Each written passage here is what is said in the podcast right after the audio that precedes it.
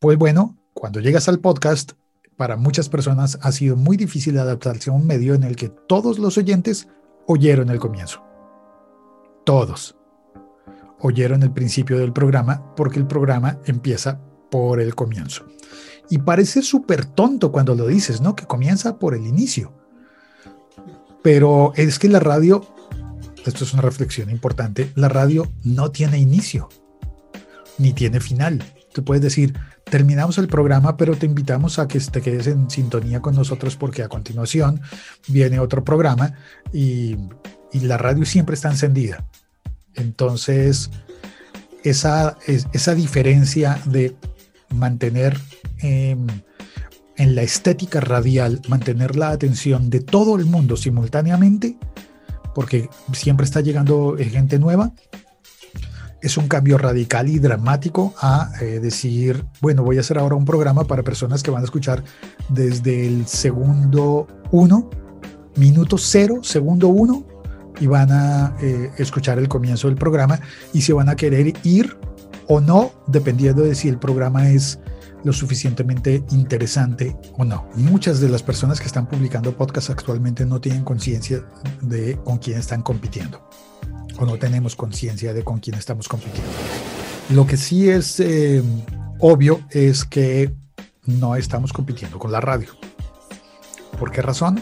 Porque la radio está tan establecida y tiene eh, tanta ventaja. Si el 2020 fue el año del audio, el 2021 promete terminar de consolidar la tendencia. En Latinoamérica, el año que comienza llama a la consolidación de los modelos de monetización, al hallazgo de fórmulas que permitan a los creadores de contenido vivir de lo que aman y a los medios de comunicación ser parte de una industria que hasta hace no mucho parecía no importarles. Para muchos es la evolución de la radio, para otros, una suma al ecosistema que terminará por consolidar al audio y a la voz no solo como una interfaz de consumo, sino también como el método por el que los seres humanos haremos que los smart speakers ejecuten la mayoría de las actividades que les pidamos, siempre pensando en hacernos la vida más fácil. En Colombia, Caracol Radio construye su presente y futuro de la mano de Caracol Podcast, división con la que busca consolidarse para seguir construyendo nuevas avenidas de negocio. Es Félix Riaño, director de Caracol Podcast y presentador de El Primer Café, daily producido por El Tiempo y Spotify. Yo soy Mauricio Cabrera y este es de Coffee Americano, temporada 1, episodio 22. Comenzamos. Aquí comienza The Coffee Americano. Grandes historias para grandes storytellers. Un podcast continental sobre medios, historias, marketing y contenido con el sabor de Story Baker por Mauricio Cabrera.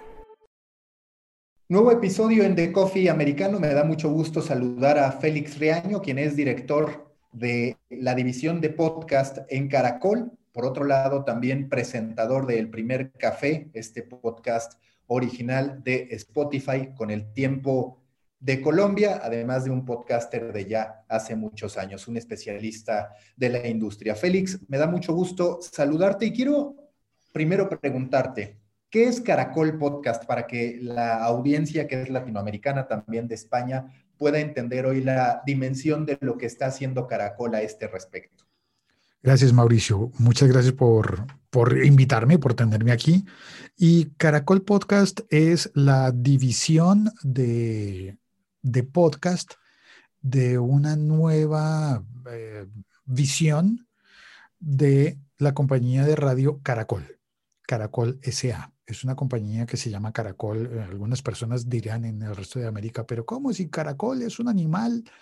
Eh, un animal lento, no es el, el icono de un animal que, que identifiquemos con la radio, pero pues para Colombia ha sido desde siempre la, la primera cadena radial colombiana.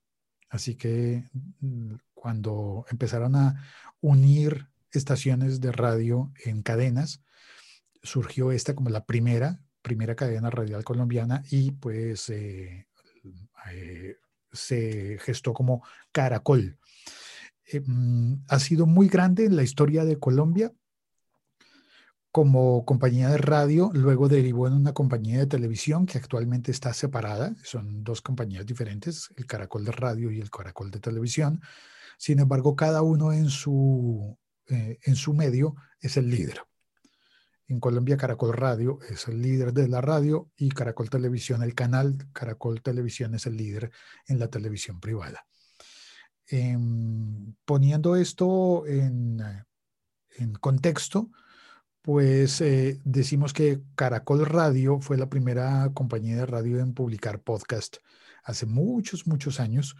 Podcast con el antiguo concepto de los programas de radio que se ponen a disposición en Internet. Tal cual los programas de radio como salieron emitidos al, al aire. De hecho, al comienzo salían incluso con las cuñas de publicidad e incluso con los boletines de noticias de manera que cuando tú te conectabas y oías a través de una aplicación de podcast de la época, que para el momento sería iTunes posiblemente, o te conectabas a la página de internet, podías escuchar los programas de radio después de que, de habían, ah, ah, que habían sido emitidos. Em, ahora lo que tenemos es una unidad de podcast nueva que se llama Caracol Podcast y que em, está proponiendo programas nativos digitales podcast desde el comienzo. Programas que se crean para publicar en plataformas de Internet, para que sean escuchados directamente en un teléfono móvil o en un televisor inteligente o en cualquier dispositivo conectado. Y son programas que no se han pensado para emitirse al aire, sino que son netamente de lenguaje narrativo digital. Es un poco lo que estamos haciendo. Ya tenemos unos 40 eh, títulos publicados. Llevamos apenas un año dándole forma a, a, Caracol Podcast y vamos creciendo poco a poco, un poco sin prisa, como un caracol, creciendo, pero vamos a llegar muy lejos. Yo te quiero preguntar, ¿en qué estado se encuentra este equilibrio, esta búsqueda de equilibrio entre radio on demand, que es como le podríamos llamar a la publicación de los programas de radio en formato podcast, y la creación de conceptos originales, sí a nivel Caracol, pero incluso a nivel Colombia, porque pues de manera histórica Colombia es un país con mucha cultura radiofónica, es decir, se escucha radio todavía por la vía tradicional. ¿Cómo dirías que se ha ido afrontando esta transición entre radio, podcast y la convivencia constante que hay entre ambos? Bien, al menos para Colombia, por la orografía, por la eh, forma geográfica de un país que está atravesado por la cordillera de los Andes, que al llegar a Colombia justamente se divide en tres. Entonces ya no es una cordillera, sino que son tres. Ha hecho muy difícil la comunicación a lo largo de la historia la comunicación eh, terrestre que arranca por ser por caminos, carreteras, eh, los ferrocarriles fueron muy pocos y fueron entrando en desuso eh, y ha sido difícil alcanzar a toda la nación y unirla, salvo con una tecnología como la radio mágica que te permite emitir una señal y que instantáneamente se reciba en muchos lugares muchos, muchos lugares. Entonces, perdón, eso ha creado una cultura de consumo de radio muy fuerte en Colombia, que ha sido el medio que ha unificado a la nación y que ha permitido conocerse más bien a un país que no es solamente una nación en realidad, sino que son muchas naciones, muchas culturas em, eh, diferentes, con diferentes modos de hablar. Por ejemplo, em, en, eh, mucha gente no sabe eh, en, el resto de América que Colombia habla eh, de voz en la mitad del país, aproximadamente en la mitad del país, y otra mitad estaría hablando de tú o de usted. Las diferencias culturales se, han, se han ido han ido permitiendo que la radio sea muy diversa en las regiones de Colombia y que a la vez se pueda llegar a toda Colombia. Eso es lo que explica que sea un medio tan fuerte en este país, tan, tan fuerte, más fuerte que todos los demás medios, al punto de que la radio es la que impone la agenda informativa en Colombia. ¿De qué habla el país? eso se define en la radio por la mañana. Em, la radio entonces ha sido más fuerte que la televisión en muchísimos aspectos en Colombia. Em, por un lado, eh, seguimos oyendo muchísimos contenidos y por otro lado, cuando llegan las aplicaciones y los teléfonos inteligentes, logramos ponernos al día con una tecnología que no había llegado de manera natural. Hablando de los podcasts, cuando comenzaron los podcasts estaban muy, muy, muy ligados a la plataforma de iTunes para un país en el que todavía no existe una Apple Store y no había distribución oficial de los equipos de Apple, pues eh, aquello de utilizar iTunes para descargar programas no era lo, lógico. De manera que en Colombia realmente hemos oído siempre por radio y muy temprano, digo, muy temprano no, hace muy poco empezamos a escuchar a través de páginas de Internet. La radio en línea realmente nunca despegó. Esto de que vas a oír una emisora que está en Internet, ha habido muchísimas, muchísimas, pero la gente sigue oyendo la radio al aire porque es muchísimo más fácil. Y los podcasts han empezado a tomar mucha fuerza en el tiempo reciente a partir de la, el alcance de los teléfonos inteligentes la cantidad de teléfonos en el país y en América Latina, creo que esto se replica muy fácilmente. Hay muchas personas que nunca tuvieron un teléfono fijo en la casa, pero que ahora tienen tres o cuatro teléfonos móviles en la casa y que tienen conexión a Internet, a veces eh, limitada, pero que han logrado eh, conectarse a través de medios digitales que antes eran, eran casi increíbles, ¿no? Entonces hay mucha gente utilizando WhatsApp para, para ponerse en contacto con sus eh, seres queridos y de la misma forma viendo videos en YouTube y, ¿por qué no?, escuchando también música y programas en YouTube, como, como esa gran aplicación que nos ha permitido llegar a mucha gente, a mucha, mucha gente. Más, y hace, y hace apenas uno o dos años la inversión tan fuerte de Spotify ha hecho que se ponga muy de moda el escuchar contenidos en, en, formato podcast. No solamente en Spotify, sino en todas las aplicaciones que lo pueden hacer. De manera consistente, digamos que hay una coexistencia entre los grandes talentos, las grandes voces que ya provienen de una tradición radiofónica y la aparición de nuevas voces a través de la escena del podcasting. Hoy dirías que ya en Colombia se están posicionando voces diferentes, que ya hay un cambio generacional o más bien se ha fortalecido la influencia que ya de por sí tenían todos estos, por llamarlos de alguna manera, líderes de opinión que tenían un espacio en el espectro radiofónico. Es curioso porque parecería ser que pasaran, que pasaron hasta el momento las dos cosas. Y alguien diría como, no puede ser que pasen las dos cosas. Eh, porque o toman fuerza los unos o toman fuerza los otros. Pero en realidad lo que ha ocurrido es una suerte de democratización en la que el hecho de poder crear contenidos podcast hace que gente que no tenía acceso a crear un programa de radio ahora pueda crear un podcast. Y simultáneamente las plataformas de podcast están llenas de nuevos programas hechos por voces que aparecieron originalmente en radio y que han reinventado su lenguaje.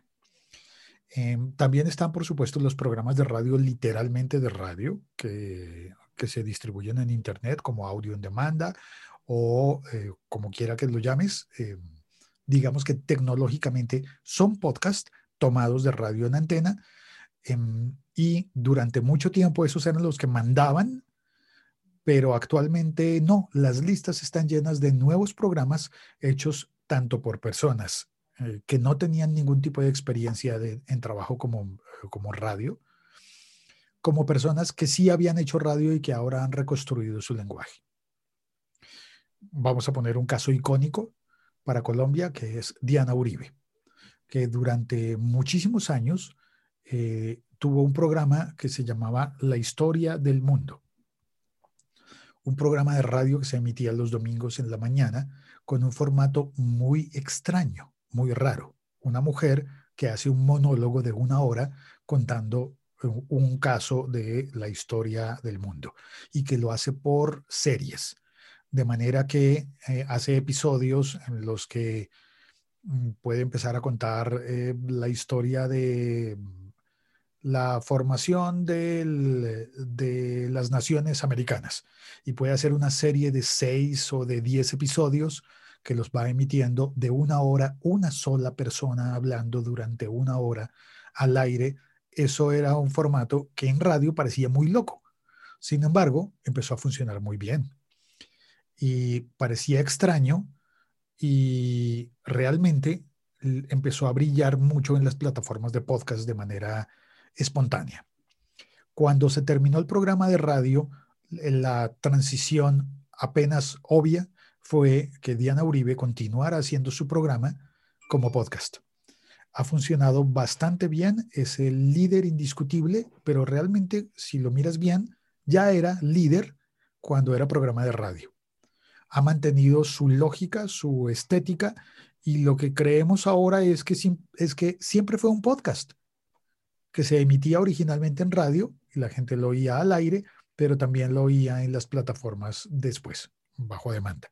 Y ella, sin embargo, em, a pesar de que sea el icono de los podcasts, creó su carrera en la radio, se forjó como narradora en la radio y mantiene ese lenguaje que no obedece a la lógica tradicional de la radio, de los, de los magazines de radio, de las noticias.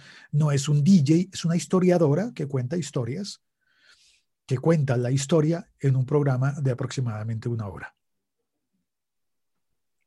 ¿Cuáles dirías que son las mayores lecciones o los mayores descubrimientos que puede hacer gente que tradicionalmente se desempeñaba en la radio al momento de descubrir el podcasting? Es decir, tú eres una persona que ya también lleva vinculado al radio muchísimo tiempo. ¿Qué novedades o qué de pronto descubrimientos sí dirías, esto que antes se hacía en radio no necesariamente funciona así en podcasting? Vaya, están los obvios, que es un tema de que no muera de inmediato, intentar darle mucho contexto, en fin. Pero tú, ¿cuáles dirías que son las discrepancias, si es que cabe, o las novedades que habilita el podcasting frente al modo en que se hacía radio? Yo diría que son las dificultades de las personas criadas por la radio, que crecieron y que aprendieron con la radio y que incorporaron en su repertorio actos repetitivos que, que conformaron un repertorio. Ese repertorio de la radio eh, incluye, por ejemplo, saludar, ser muy amable, volver a saludar, ser dos veces amable, volver a saludar, saludar mil veces, por ejemplo, cuando tienes una entrevista, eh, saludas al invitado todas las veces que te diriges a él. Le dices su nombre para que el público se, se encuentre la forma de sintonizarse y sincronizarse porque asumimos que un programa de radio empieza, pero la audiencia no necesariamente empieza con el programa, sino que llega en cualquier momento. Así que en una entrevista tú saludas, Mauricio, gracias Mauricio, bienvenido Mauricio, Mauricio, gracias por acompañarnos. Mauricio, ha sido un placer tenerte con nosotros. Muchas gracias Mauricio, hasta pronto Mauricio. ¿Dónde podemos encontrarte Mauricio si queremos saber más de, de, de, de lo que nos has contado? Y eso obedece a la lógica de la radio de voy a darle eh, los elementos a las personas para que entiendan, así no hayan escuchado el comienzo. Pues bueno, cuando llegas al podcast, para muchas personas ha sido muy difícil adaptarse a un medio en el que todos los oyentes oyeron el comienzo. Todos oyeron el principio del programa porque el programa empieza por el comienzo. Y parece súper tonto cuando lo dices, ¿no? Que comienza por el inicio.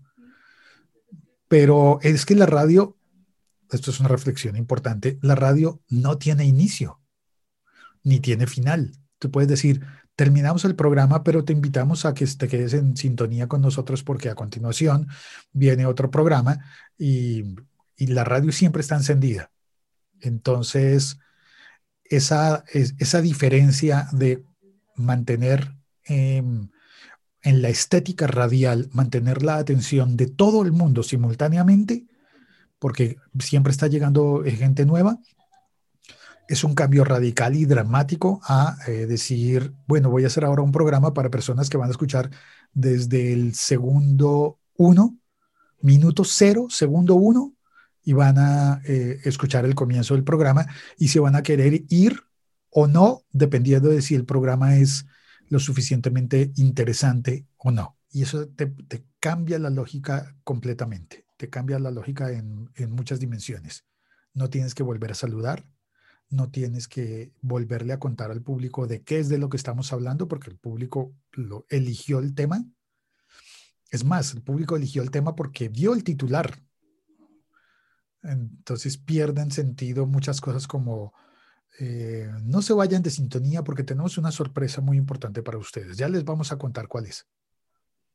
No tiene sentido en un podcast porque utilizaste probablemente el nombre de esa sorpresa para darle título al episodio, al archivo de audio que ibas a subir y la gente que le dio clic ya vio el título, ya sabe de qué se trata. Y más aún, si le das una sorpresa no anunciada y no es la que la gente estaba buscando, pues vas a decepcionar al público y ya no, ya no funcionan las cosas de esa manera. Hoy, ¿quién tiene el tablero? ¿Quién, ¿Quién está, digamos, compitiendo? Y porque está claramente Caracol, están podcasters independientes, estarán otros grupos de medios, pero para que la gente tenga un panorama de hoy cómo está el podcasting latinoamericano, ¿de qué jugadores hablarías en el tablero? ¿Cómo se compone esa fuerza? Y el otro punto que es, ¿por qué están compitiendo? Porque se sabe que en Latinoamérica, como suele ocurrir, no necesariamente la monetización ha llegado, empiezan a darse ya algunos ejercicios, sin embargo es cierto que va pues más lento que en otras partes del mundo de manera natural. Pues yo creo que de alguna manera eh, muchas de las personas que están publicando podcasts actualmente no tienen conciencia de con quién están compitiendo o no tenemos conciencia de con quién estamos compitiendo. Lo que sí es eh, obvio es que no estamos compitiendo con la radio. ¿Por qué razón? Porque la radio está tan establecida y tiene eh, tanta ventaja que a veces uso la, el símil para explicar esto, que es como si invitaras a toda la plantilla del Barcelona, del Barça, del Barcelona Fútbol Club, a jugar una partida de futbolín. Y entonces vas a poner a 11 jugadores a que, a que agarren las cuatro palancas, cuatro controles de, las barritas de un futbolín y del otro lado pones a una sola persona que va a hacer el, trabajo en contra de, de, todos, de todos los jugadores, incluyendo a Messi ahí, pones incluso a Messi, pero eso no asegura que el Barcelona vaya a ganar una partida de fútbol porque les cambiaste la cancha. No es la cancha en, lo que, en la que ellos han entrenado, entonces todas esas reglas son diferentes.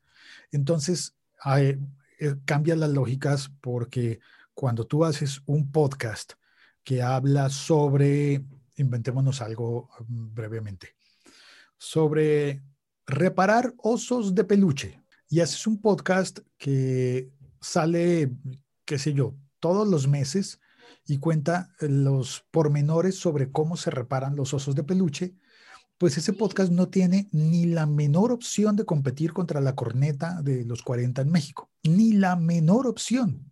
Obviamente no va a tener esa audiencia, pero la, la corneta de los 40 en México no puede tener la audiencia de ese podcast de especializado en reparar osos de peluche. Entonces puedes imaginar, es que este de reparar osos de peluche solamente va a tener 15 oyentes en todo el mundo. Sí, pero esos 15 oyentes están interesados en este tema específico, puntual. Entonces cambiaste la cancha y vas a tener una audiencia de 15 personas nada más, probablemente, pero esas 15 personas son totalmente fieles.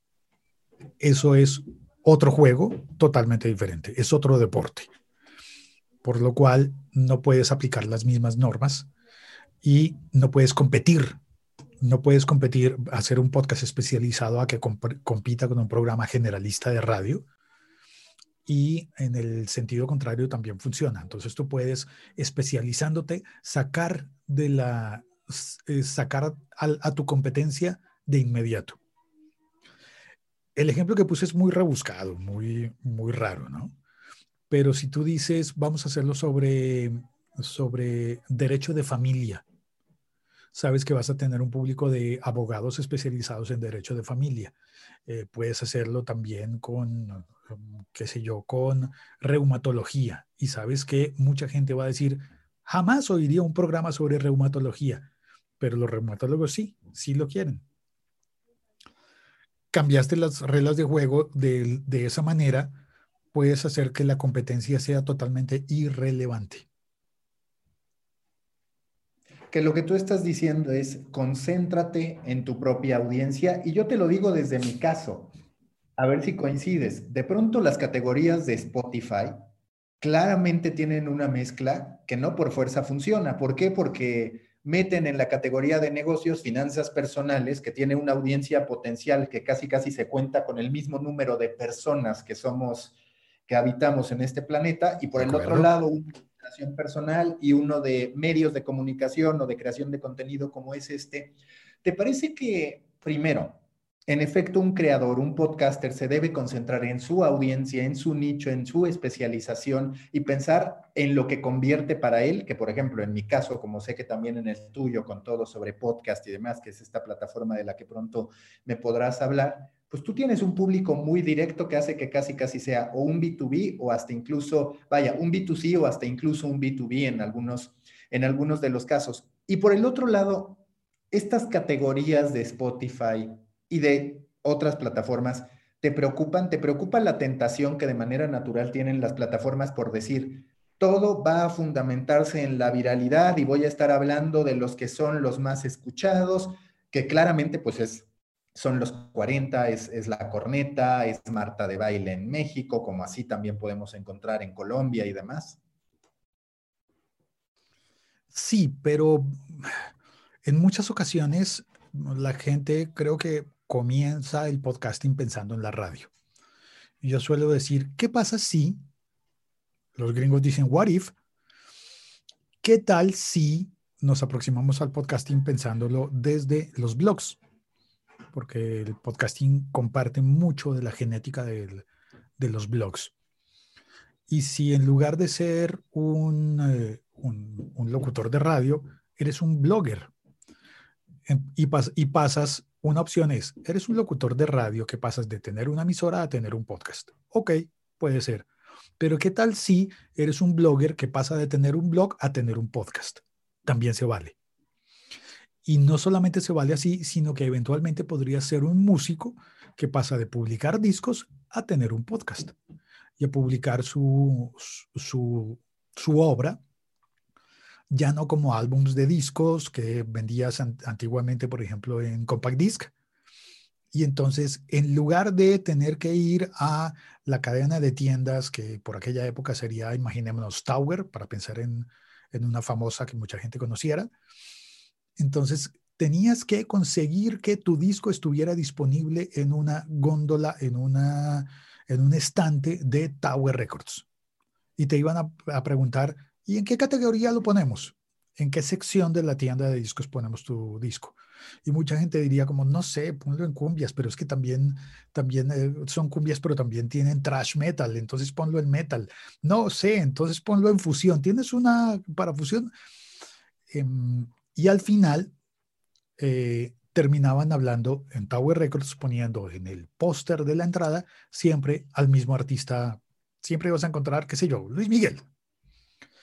Pero tu banda que tocaba cumbia trash eh, también podía estar en la misma tienda. Bueno, si hacemos ese símil, nos podemos imaginar que tanto en Deezer como en Spotify, como en Apple Podcast o cualquiera de estos, buscan tener las mismas eh, secciones pero igual van a tener el, contenido, van a tener allí a todos los artistas, comillas, artistas, y, em, y no todos los artistas van a estar compitiendo por el mismo público. Va a haber público que va a llegar directamente a la sección a decir, oye, este grupo que me gusta, ¿lo tienes en cumbias o lo tienes en trash? ¿O lo, tienes en metal? Igual, consíguemelo, que lo quiero.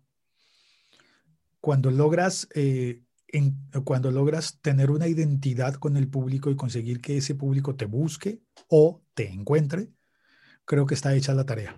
A pesar de que las tiendas de aquella época sigan, eh, sigan promocionando a Luis Miguel, siguieran promocionando en aquella época a Luis Miguel, de todas formas eh, las otras músicas también existían. Y ahora, a pesar de que entres a los listados de Triton en el mundo y te digan que O Asunto del Brasil es el podcast más escuchado de Latinoamérica, de una empresa tan grande como Globo, a pesar de eso, no te desanimas porque tú también tienes un, público. Puede ser que Globo tenga, yo qué sé, dos millones de escuchas por cada episodio por de, o asunto.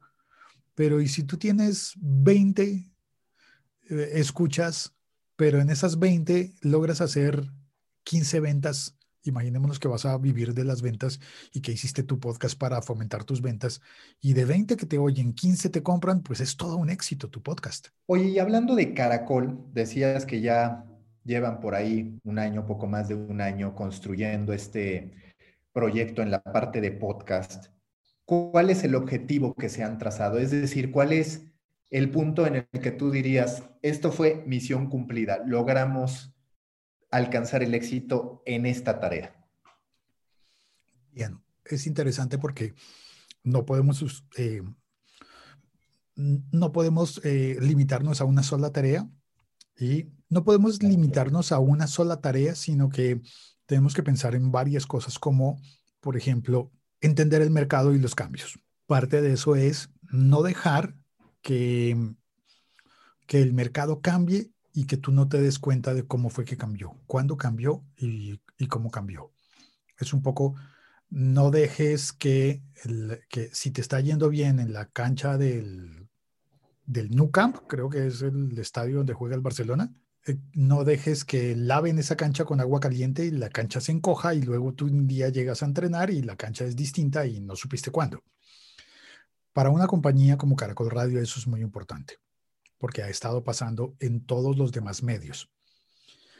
Eh, pensemos en los periódicos, en, los diarios escritos y las revistas escritas. Vieron un cambio em, que, pareció tan paulatino y tan, y tan natural que lo puso actualmente en jaque a toda la industria editorial. A toda la industria editorial que pensó que era lógico que la gente iba a seguir comprando los periódicos y las revistas en papel y que en Internet iban a buscar contenido gratuito. Mm, quizás los medios no vieron venir el cambio tan rápido que fue que la gente ya no quiere eh, consumir esos contenidos en papel, sino que tiene pantallas, que las pantallas se hicieron más fáciles de conseguir, más baratas, y ahora todo el mundo tiene pantallas y cuando antes decías, ah, pero ¿cuántas personas tienen una computadora para ponerse a leer el periódico ahí, en lugar de ir a comprar lo que está en todas las esquinas, el periódico? Bueno, pues el mundo cambió y ahora es difícil para los medios escritos convencerse a sí mismos y convencer a todo el público de que hay que volver a pagar por una suscripción. Volver a pagar por una suscripción. Cuando mis papás y mis abuelos pagaban por la suscripción del diario que llegaba y lo pasaban por debajo de la puerta, y en mi generación eso ya es como tan raro. ¿En serio piensas que yo voy a pagar para que me mandes el, el, el papel? ¿Yo para qué, quiero comprar el papel? Este, esta, lógica eh, de cambio brutal eh, agarró muy rápido a los medios escritos y pasó lo mismo con los medios grabados. Me refiero a la industria de la música, que estuvo en una crisis, eh, una crisis gigante, enorme, cuando notaron que el público no solamente podía copiar los compact disc, podía copiar, copiar los discos, los vinilos, podía copiar los cassettes, sino que además de que los podía copiar, llegó el momento en el que ni siquiera tenía que copiarlos porque los conseguía en internet gratis. Y de hecho, era más fácil que a ti te gustara, qué sé yo, a ti te gusta una banda súper rara que toca cumbia trash y vas a buscarla en el Tower Records y no la tienen, pero te metes a, Napster y, y ahí está. Entonces la descargas y la oyes. Ese cambio fue brutal, fue enorme y para la industria de la, de la, grabación, para la industria de los discos, fue una crisis muy grande de la cual se han recuperado, curiosamente, gracias a iTunes, que logró tener la bandera de, eh, ese producto antiguo, que eran los discos, sostenerlo en el mundo nuevo de lo digital. Entonces, para una compañía de radio que hoy no esté pensando en podcast, no esté mirando el terreno del podcast, creo que puede ser la vía más corta a eh, terminar su negocio simplemente porque no vio cuando le cambiaron la cancha, cuando le encogieron la cancha o se la agrandaron, o le cambiaron la cancha y cambió el deporte. ¿Lleva el podcasting a mejorar a los creadores de contenido en radio? ¿A qué me refiero? Y estoy hablando muy de México, que es el mercado que más conozco. En Colombia, por lo que hemos venido platicando, parece que hay una cultura muy arraigada. También el propio Hernando Paniagua, que es un buen amigo mío, el CEO de Pulso, me lo contaba junto con otros amigos y demás. Pero te quiero preguntar, ¿el podcasting, el boom del podcasting, ha contribuido a que volviera el cuidado a lo que se hace en cada emisión, a lo que se dice, a la capacidad de estar generando guiones, que estarás de acuerdo que muchos shows a lo largo de los últimos años ya se hacían con una escaleta y se confía mucho en la voz del talento, en la capacidad que uno tiene frente al micrófono para poder decir las cosas. ¿Te parece que esta ola del podcasting contribuye a que se retomen muchas metodologías que hasta cierto punto estaban en desuso o durmiendo?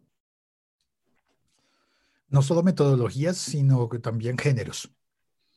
Entonces, el género de la radionovela estuvo abandonado durante décadas y de repente ahora aparece la audioficción.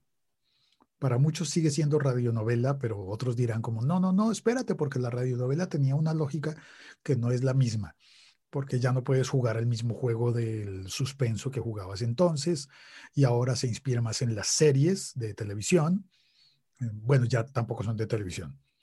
Te inspiras en una serie de Netflix y con eso creas una audioserie de dramatizada de ficción que es un podcast, pero que no es una radionovela, pero que podría haberlo sido si lo hubieran creado en aquel, en aquel entonces. Pero además, eh, en muchos de nuestros países desaparecieron formatos de la radio como por ejemplo el panel de discusión o, formatos eh, y, se fueron quedando como formatos solamente de tertulia. Y estaba pensando hace un instante en uno que ahora se me olvidó. Eh, ah, simplemente el documental, las crónicas y muchos géneros, incluso periodísticos, que desaparecieron totalmente de la radio por la inmediatez y por esto de tú ten una, una escaleta o incluso sin escaleta en el caso de la radio musical, que no hay en la radio, en la radio musical no hay ni siquiera eso. Em, y con el podcast vuelven a aparecer cosas así, vuelven a aparecer los, eh, los documentales sonoros, vuelven a, y más aún empiezan a aparecer cosas como las cartografías sonoras. Como que tú decías como, pero eso solamente lo hacen los, ¿no? Los artistas, ¿no? Los artistas de audio que hacen cosas experimentales. Pues sí, pero ahora las pueden publicar y tener un alcance mucho mayor de lo que tenían antes, en el que solo iban a muestras universitarias y ahora lo ponen en, Internet y alcanzan a llegar a un público que puede ser, ok, solo una muestra universitaria, claro, pero antes lo hacías en una universidad, en una ciudad, y ahora puedes alcanzar a todo el continente, a las universidades de todo el continente. Cuando tú analizas el tratamiento que desde un medio de comunicación se le da al podcast, ¿Qué desafíos tiene? Porque, por ejemplo, vemos a muchos podcasters independientes que empiezan a organizar cursos, que empiezan a generar merchandising, que, digamos, expanden ese universo que detona a partir del podcast hacia distintas avenidas de negocio. Muchas veces por la estructura natural de un medio ya establecido, digamos que ellos se limitan en su mindset a decir, yo ya tengo este podcast, ojalá se pueda monetizar por las vías habituales y le estoy tirando a la cantidad. Tú que eres tanto un apasionado de los podcasts como individuo, pero también representas a un grupo tan poderoso como Caracol, que tiene que aprender un medio para poder capitalizar al máximo este tipo de formatos, es decir, un podcast no es necesariamente el fin de mi propuesta editorial o creativa, puede ser un componente que derive en múltiples avenidas que no pasan por fuerza por estar leyendo un anuncio o por la publicidad programática que le incorporemos. Bien, lo primero que debo decir es que tanto la compañía para la que yo trabajo como todas las demás no saben la respuesta. Porque, y no es porque no es porque alguien sí sepa la respuesta, sino que nadie la tiene. Estamos justamente en el momento de cambio y ese momento de cambio hace que todo el mundo se esté tambaleando. Es como una especie de Jumanji en el que el mundo tiembla, todo se recompone y tenemos que ver, analizar y entender qué es lo que está ocurriendo. En esa medida hay personas que tienen una gran oportunidad y la pueden aprovechar y hay oportunidades grandes que antes existían y que ahora ya no van a ser tan, tan meritorias, tan válidas. Entonces, eh, he visto que, por ejemplo, hay compañías de radio que dicen, vamos a, a entrar en esto del podcast. ¿Cuánto cuesta? ¿Hay que hacer una serie? Bueno, hagámosla. Hay que hacer una serie de audioficción, porque otras compañías han hecho una serie de audioficción para hacer su lanzamiento.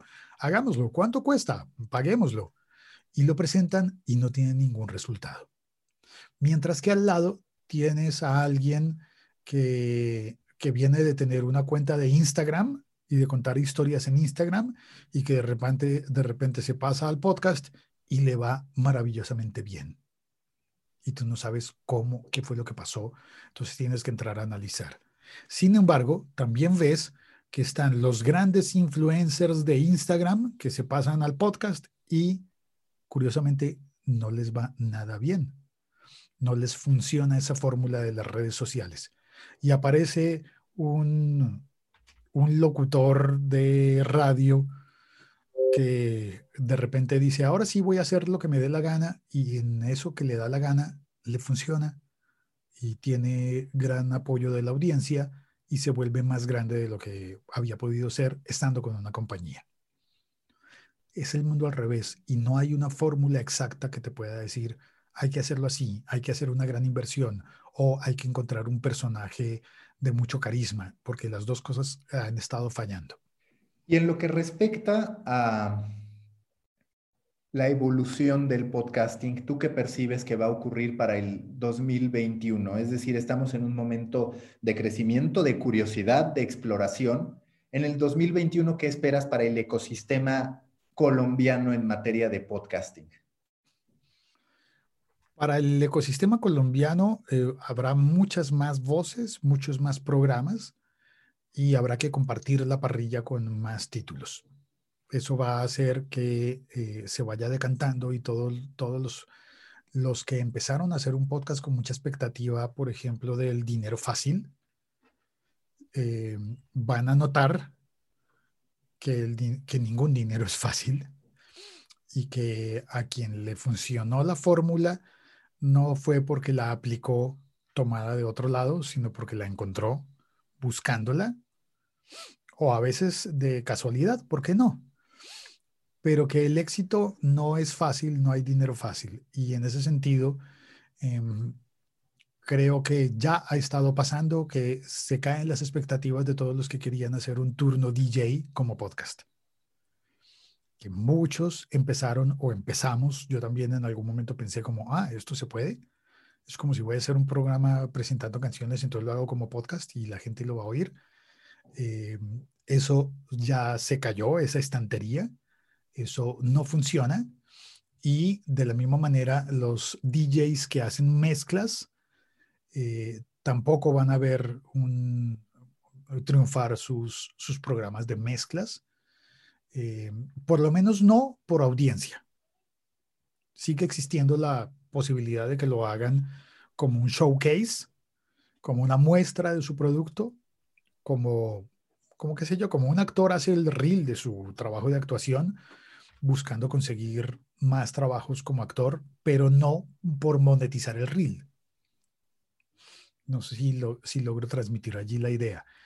Em, no necesariamente el dinero viene y la sostenibilidad viene porque tengas una gran audiencia y porque el público, como te imaginaste, estaba interesado en un programa que había funcionado en una emisora. Muchas veces eh, nos olvidamos de que la radio se oye por la fuerza de la antena y no necesariamente por la calidad del contenido. Eso significa que hay programas muy buenos en radio que no funcionan bien porque la fuerza de la antena no lograba empujarlo. Y, eh, y, pasa también al contrario, ¿no? Entonces, eh, emisoras con una antena eh, muy, muy fuerte, de mucho renombre y poderosa, que se alcanza a oír a varios pueblos y ciudades a la redonda, pero que eventualmente su contenido no le permite triunfar. Entonces, cuando tienes el contenido limpio y puro, sin antena, sin fuerza de distribución, se defiende solo a partir del contenido, que es lo que suele pasar con los podcasts, puedes encontrarte sorpresas como que contenidos que parecían muy irrelevantes brillan.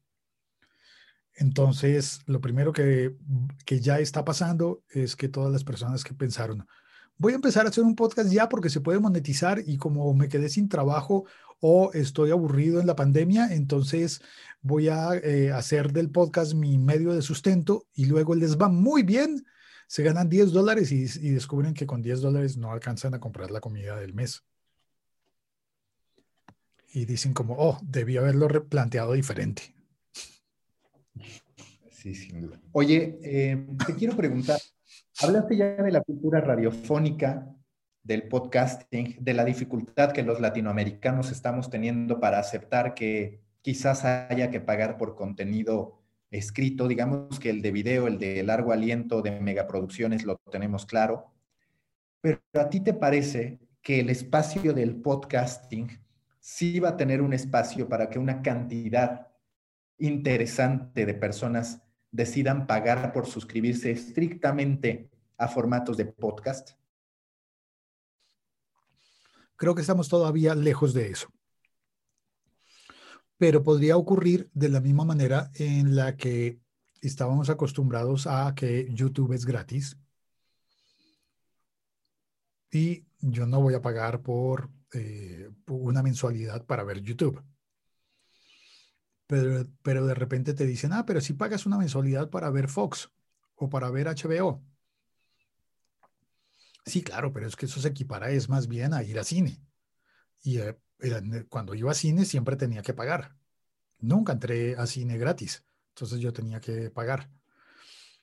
Pues bueno, em, tal vez el, el paralelo sea entre que nunca hemos pagado por oír radio Jamás hemos pagado por oír radio, pero en cambio sí pagamos por ir a conciertos. Entonces, es, es curioso, no hay un modelo actualmente que parezca que va a funcionar, por lo cual creo que no va a ser rápido que queramos pagar por contenidos, pagar por oír, y probablemente esté más cerca el momento en el que queramos pagar por apoyar a nuestra, a nuestra estrella preferida. Que ese es otro de los puntos de financiación, la gente buscando ingresos de manera independiente con plataformas como Patreon y demás. Ahora, pasando a otro episodio, digamos, a otra faceta de tu carrera, eres presentador en el primer café, esta coproducción, digamos, entre el tiempo y Spotify Studios. Yo te quiero preguntar, ¿qué has aprendido respecto a cómo se hace un daily este formato tan deseable para todos, pero también digo, independientemente de que ya este esfuerzo se hace en Brasil, se hace en Argentina, se hace en México, se hace en Colombia y demás, todavía no tan en boga, digamos, en los mercados latinoamericanos. ¿Tú qué has aprendido? Y si percibes que de verdad va a ser ese boom, guardando toda proporción, evidentemente, pero que sí se vive en Estados Unidos, donde todos se montan a una dinámica de daily. De hecho, hace poco estaba, eh, estaba leyendo sobre la gran pregunta de si en los Estados Unidos va a continuar cuando asuma la presidencia Joe Biden.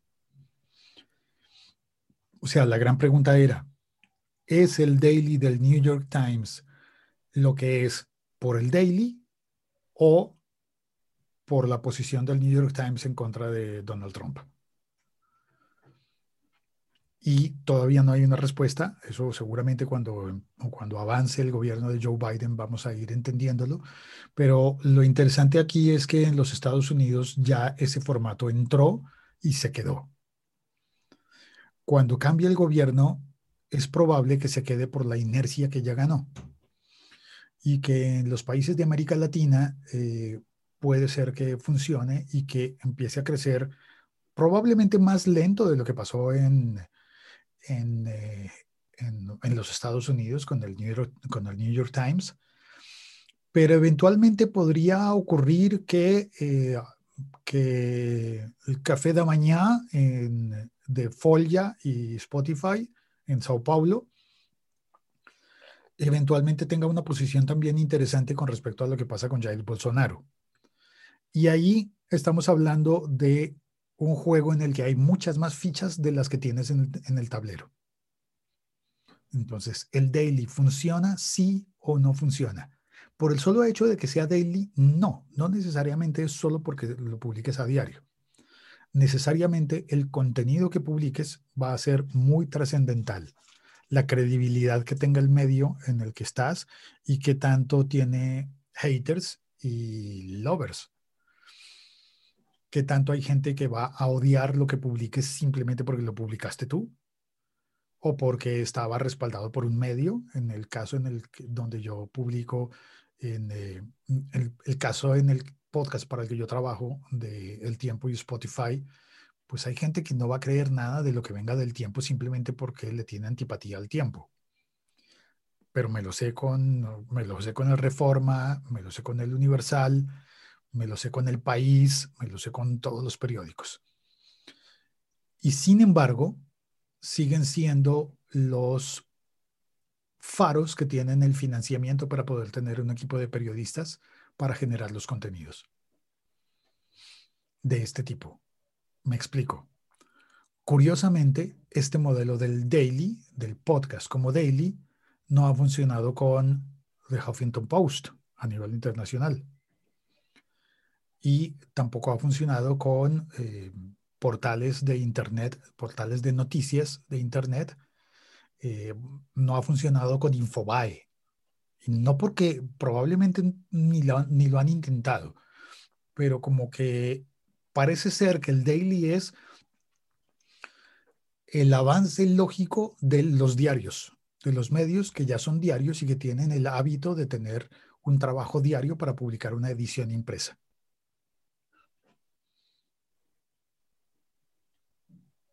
¿Tú qué has ido descubriendo al momento de presentar el daily? Seguro que hay episodios que sales muy satisfecho, otros que dices quizás faltó. ¿Cuáles dirías que son, en tu perspectiva, desde el ámbito, desde la expectativa del presentador, los elementos clave para que un formato de ese tipo llegue a funcionar? Para que también nosotros como latinoamericanos aceptemos que nos vayan platicando la historia de un modo que a veces se siente muy gringo, muy estadounidense. De, algún modo, por ejemplo, en México, a mí a veces me queda la sensación de esto que están haciendo en el café de la mañana, lo siento muy leído, no, no necesariamente lo veo natural.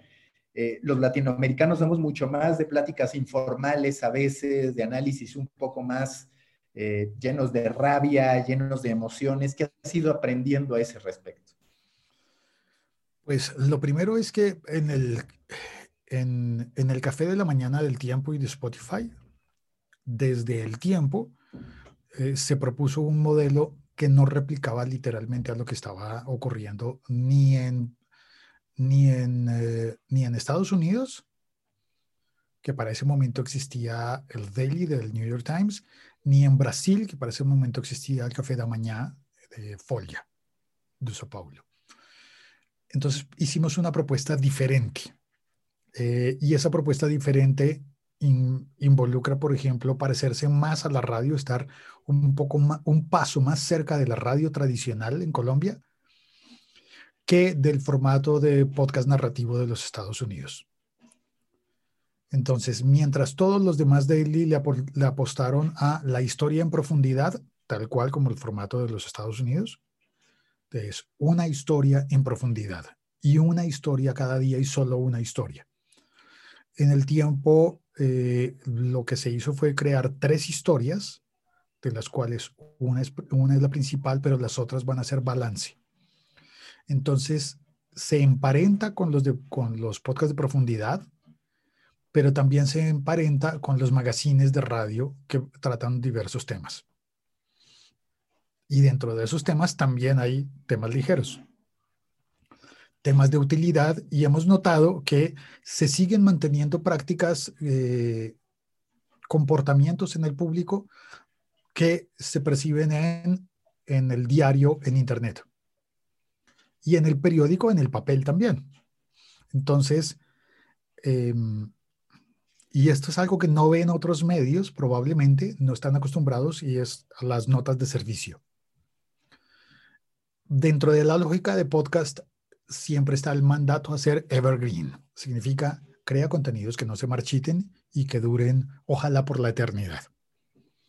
Lo cual está bien, pero a nosotros nos ha ido bien con notas que están, que evidentemente se van a marchitar, porque solamente van a ser útiles un día. Pero ese día han funcionado muy bien. Y son notas como de hay un paro nacional. Si usted quiere participar en el paro nacional, vaya a tal lugar que se van a reunir. Si usted no quiere participar en el, paro nacional, evite ir a tal lugar porque no va a poder pasar. Y sabes que eso va a funcionar ese día, pero no al día siguiente. Y sin embargo, funciona muy bien. Hay una lógica allí como de, dentro del podcast es, vamos a hacer algo perenne algo que eh, pueda durar para siempre, algo que nos dé orgullo, algo que no sea desechable. Y sin embargo, podrías decir algo que fue desechable, un contenido que fue desechable, en el fondo también te puede llenar de orgullo y también tiene una manera de llegar a ser perenne, porque le ayuda a la persona a vivir un día de la vida. Seguro que muchas personas se preguntan cuántos miembros están detrás de una producción como el primer café, porque a final de cuentas, pues hay un tema de guion, hay un tema de dos presentadores, hay un tema de los reporteros que están involucrados, es decir, es una infraestructura que va mucho más allá de voy a leer las noticias, a prepararme unas cuantas horas y listo, voy a salir a decir lo que entiendo de ese tema.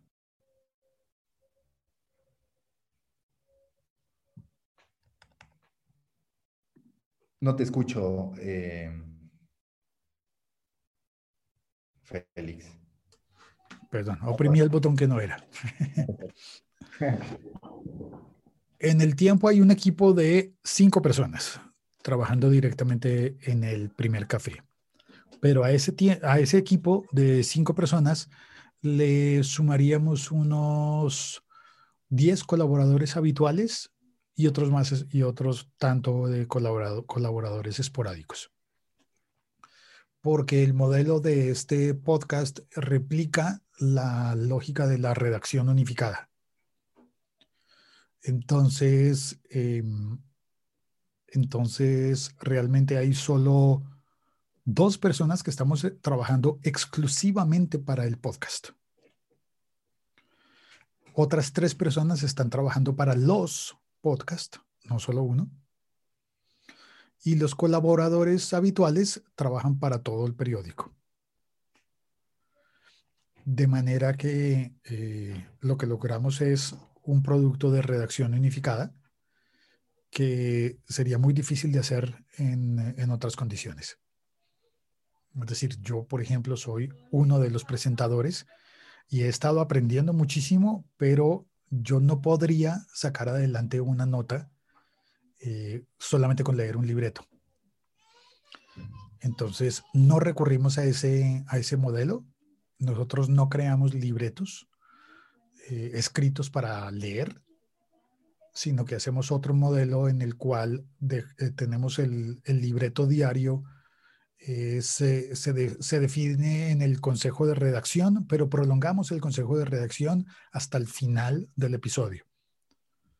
De manera que los cinco participantes estamos siendo parte de ese consejo de redacción y, y se va creando el contenido dentro del mismo consejo. Es un modelo eh, muy diferente a, otros porque tenemos muy pocas veces eh, asignaciones para ir a ejecutar y entregar hechas después. De la manera tradicional de tú ve a investigar qué pasó en la, Procuraduría General de la Nación y a tal hora debes tener el informe terminado y hecho. Entonces hacemos más bien un trabajo colectivo. Recta final de The Coffee Americano. Te quiero preguntar a ti qué publicación, qué documento, vaya, lo que tú quieras, ¿qué te ha ayudado a trazar tu carrera como podcaster y luego como director de una unidad tan relevante como Caracol Podcast? ¿Hay algún libro que tú digas, este me inspiró, me dio mucha luz? ¿Hay alguna publicación que le recomendarías a la gente? Pues no había, no la encontré y por eso, siguiendo la lógica del podcaster, cuando encuentres que el programa que quieres no está, créalo. Entonces, cuando busqué el libro y no existía, pensé, pues hay que crearlo. Entonces me di a la tarea de, escribir el todo sobre podcast, que no es otra cosa que los apuntes de todo lo que he ido aprendiendo de diferentes fuentes.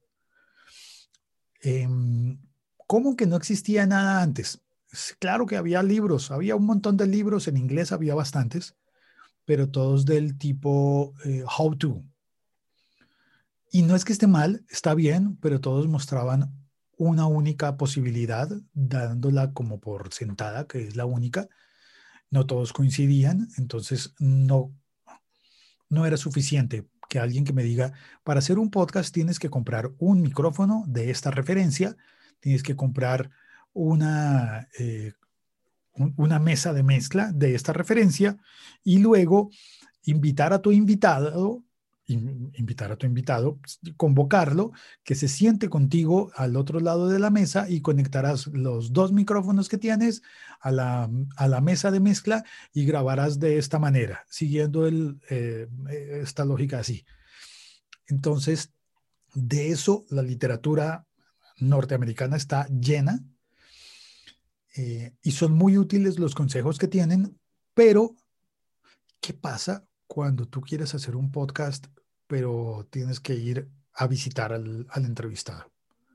Allí había otra, otra literatura diferente, que tiene otra escuela distinta. Entonces estaban los libros del tipo Podcasting for Dummies, y del otro lado estaban cosas como el portal de Transom, en donde te enseñan, donde te enseñan el periodismo narrativo de profundidad y de largo aliento, y en el que tienes, en, el que te enseñan a, hacer historias para las que vas a tardar tres meses de investigación para crear los libretos y para empezar a grabar.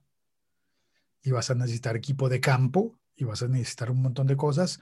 Y luego en otros libros vas a encontrar las instrucciones para grabar a distancia con Zoom, pero no se habían inventado la lógica de grabar por Zoom y todos decían como, no, eso está muy mal, la lógica, la, calidad de sonido por Zoom es muy mala, no grabes por Zoom, eso no es profesional. Y de repente llegó la pandemia y dijo, espérate, ¿qué es lo importante aquí? ¿La herramienta o el contenido que logres con la herramienta? Dentro del libro que, yo he recopilado, trato de poner un poquito eh, todas las vertientes que conozco y de darle al final la idea al lector de define lo que vas a hacer, busca tu camino, aquí hay, aquí hay unas herramientas, pero nadie te va a poder decir qué es exactamente lo que tienes que hacer porque nadie está en tus zapatos. El modelo de los Estados Unidos no sirve si tú vives en Nicaragua. El modelo de monetización, si te dicen monetiza en Anchor, no sirve que vayas a monetizar en Anchor porque no vives en los Estados Unidos. Y ahí hay un letrero grande que pone, pone muy clarito, válido únicamente para personas residentes en los Estados Unidos. Ah, pero sí, pero no importa, yo, yo vivo en México, pero igual puedo sacar una cuenta de Pioneer y digo que estoy en los Estados Unidos y cobro así. Sí, en teoría podrías, pero ese no es el modelo que está diseñado para ti, es un modelo que está diseñado para alguien que está en los Estados Unidos, entonces no va a funcionarte del todo bien. Pero si tú creas tu propio modelo, sabiendo lo que pasa en los Estados Unidos, pero también sabiendo las experiencias de lo que ocurre en Francia, también sabiendo las experiencias exitosas y, y las que no fueron exitosas en Brasil, que realmente es el país que más produce y consume podcast en el mundo. ¿Cómo vas a decir que Brasil produce y consume más que los Estados Unidos? Claro, los Estados Unidos producen inglés para todo el mundo y todos, incluyendo los de América Latina, oímos qué es lo que está pasando en los Estados Unidos, lo oímos en inglés. Entendamos más o entendamos menos, oímos para, para saber qué es lo que están haciendo, pero tú has oído un podcast portugués, en portugués, un podcast brasileño. Ellos solamente producen para Brasil y, y ocasionalmente para, para Portugal y logran tener un mercado tan grande como el de los Estados Unidos para, enfocado en un solo país, no en el mundo. Entonces sí tienen cosas por enseñarnos.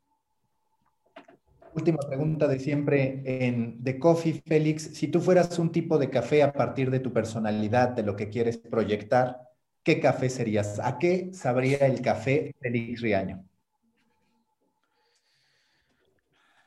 A un espresso doble. Pero con dulce, con dulce. no tan amargo como... No sé, lo pienso inicialmente porque a mí me gusta. Y me gusta la versión del vietnamita, otros le dicen el gallego, cortado gallego, porque es endulzado con leche condensada, de manera que se alcanza a parecer a un a un café macchiato, pero, muy, pero mucho más dulce que el macchiato y sin espuma, entonces no, es como el macchiato, entonces al, al final es uno raro, que tiene un poquito de cada cosa. Listo, muchísimas gracias Félix. Pues gracias Mauricio, gracias por la invitación. Busca la próxima semana un nuevo episodio cargado con grandes historias continentales, endulzado con acento latinoamericano y narrado por grandes storytellers. The Coffee Americano, un podcast de storytellers para storytellers. Un podcast de Storybaker por Mauricio Cabrera.